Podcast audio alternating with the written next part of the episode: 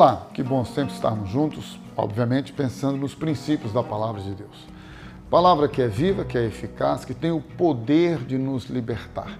Eu sempre insisto nesta verdade. A palavra de Deus tem o poder de libertar o homem, transformar o homem de dentro para fora.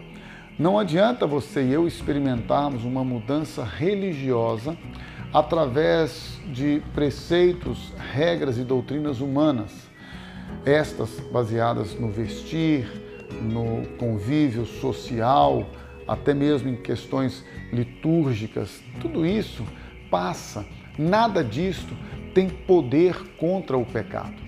O que liberta a você e a mim, o que nos liberta do pecado, da natureza corrupta, perversa, maligna que nós herdamos do nosso pai Adão, o que nos liberta é o poder da palavra de Deus. Palavra vivificada, ou seja, palavra que recebeu vida.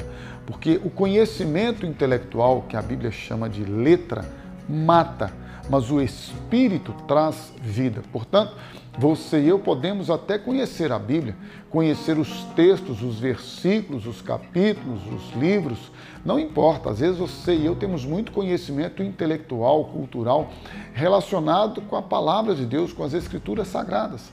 Mas se este conhecimento não estiver revelado, vivificado pelo Espírito Santo, você e eu nos tornaremos pessoas mais mortas, se é que é possível isto, mas já estando mortos nos delitos e pecados, continuaremos. Infelizmente, se não tomarmos muito cuidado, nos tornaremos talvez não mais mortos, porque não há condições de estar mais morto do que já morto, porém hipócritas vivendo aquilo que não experimentamos, vivendo e praticando e mostrando e falando e exemplificando na nossa prática, insisto, não verdadeira, não de coração, não de dentro para fora. Por isso, se você deseja experimentar a transformação, a libertação e a vida nova, o caminho é Jesus Cristo, porque Ele é a verdade, Ele é a palavra que nos liberta